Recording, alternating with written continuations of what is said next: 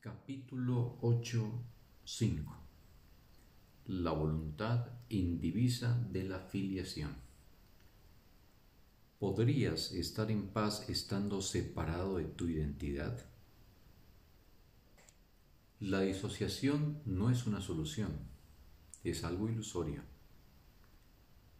Los ilusos creen que la verdad los va a agredir y no la reconocen porque prefieren lo ilusorio. Al juzgar a la verdad como algo indeseable, perciben entonces sus propias ilusiones, las cuales obstruyen el conocimiento. Ayúdales, ofreciéndoles tu mente unificada para su beneficio, tal como yo te ofrezco la mía en beneficio de la tuya. Solos no podemos hacer nada, pero juntos nuestras mentes se funden en algo cuyo poder es mucho mayor que el poder de sus partes separadas. Puesto que nuestras mentes no están separadas, la mente de Dios se establece en ellas como nuestra mente. Esta mente es invencible porque es indivisa. La voluntad indivisa de la filiación, la voluntad de Dios, es el Creador perfecto por ser completamente semejante a Dios. No puedes estar excluido de ella si es que has de entender lo que es y lo que eres tú. Al creer que tu voluntad está separada de la mía, te excluyes de la voluntad de Dios, que es lo que eres. Con todo, curar sigue siendo brindar plenitud. Por lo tanto, Curar es unirse a los que son como tú, ya que percibir esta semejanza es reconocer al Padre. Si tu perfección reside en Él y solo en Él, ¿cómo podrías conocerla sin reconocerlo a Él? Reconocer a Dios es reconocerte a ti mismo. No hay separación entre Dios y su creación. Te darás cuenta de esto cuando comprendas que no hay separación entre tu voluntad y la mía. Deja que el amor de Dios irradie sobre ti mediante tu aceptación de mí. Mi realidad es tuya y suya. Cuando unes tu mente a la mía estás proclamando que eres consciente de que la voluntad de Dios es una la unicidad de Dios y la nuestra no están separadas porque su unicidad incluye la nuestra. Unirte a mí es restituir su poder en ti toda vez que es algo que compartimos.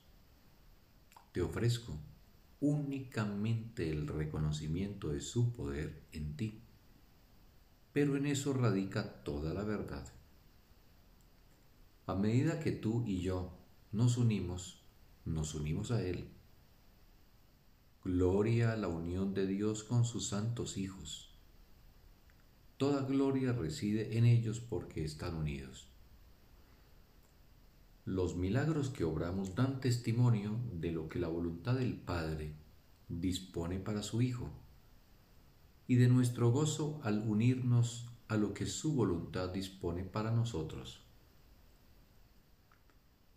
Cuando te unes a mí lo haces sin el ego, porque yo he renunciado al ego en mí y por lo tanto no puedo unirme al tuyo.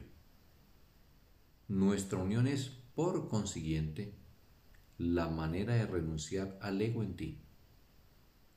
La verdad en nosotros dos está más allá del ego. Que trascenderemos, el ego está garantizado por Dios y yo comparto su certeza con respecto a nosotros dos y a todos nosotros. Yo les devuelvo la paz de Dios a todos sus hijos porque la recibí de Él para todos nosotros. Nada puede prevalecer contra nuestras voluntades unidas, porque nada puede prevalecer contra la voluntad de Dios. ¿Quieres saber lo que la voluntad de Dios dispone para ti? Pregúntamelo a mí, que lo sé por ti y lo sabrás. No te negaré nada, tal como Dios no me niega nada a mí. Nuestra jornada simplemente la de regreso a Dios que es nuestro hogar.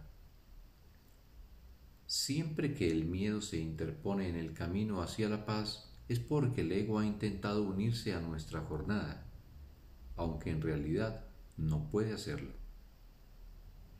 Presintiendo la derrota e irritado por ella, se considera rechazado y se vuelve vengativo. Tú eres invulnerable a sus represalias porque yo estoy contigo. En esta jornada me has elegido a mí de compañero en vez de al ego. No trates de aferrarte a ambos, pues si lo haces, estarás, estarás tratando de ir en direcciones contrarias y te perderías. El camino del ego no es mi camino, pero tampoco es el tuyo. El Espíritu Santo les ofrece una sola dirección a todas las mentes, y la que me enseñó a mí es la que te enseña a ti. No perdamos de vista la dirección que Él nos señala por razón de las ilusiones, pues sólo la ilusión de que existe otra dirección puede nublar aquella en favor de la cual la voz de Dios habla en todos nosotros. Nunca le concedas al ego el poder de interferir en la jornada. El ego no tiene ningún poder porque la jornada es el camino que conduce a lo que es verdad. Deja atrás todas las ilusiones y ve más allá de todos los intentos del ego de demorarte. Yo voy delante de ti porque he trascendido el ego. Dame, por lo tanto, la mano, puesto que tu deseo es trascenderlo también. Mi fortaleza estará siempre disponible y si eliges compartirla, dispondrás de ella. Te la doy gustosamente y de todo corazón, porque te necesito tanto como tú me necesitas a mí. Fin del texto.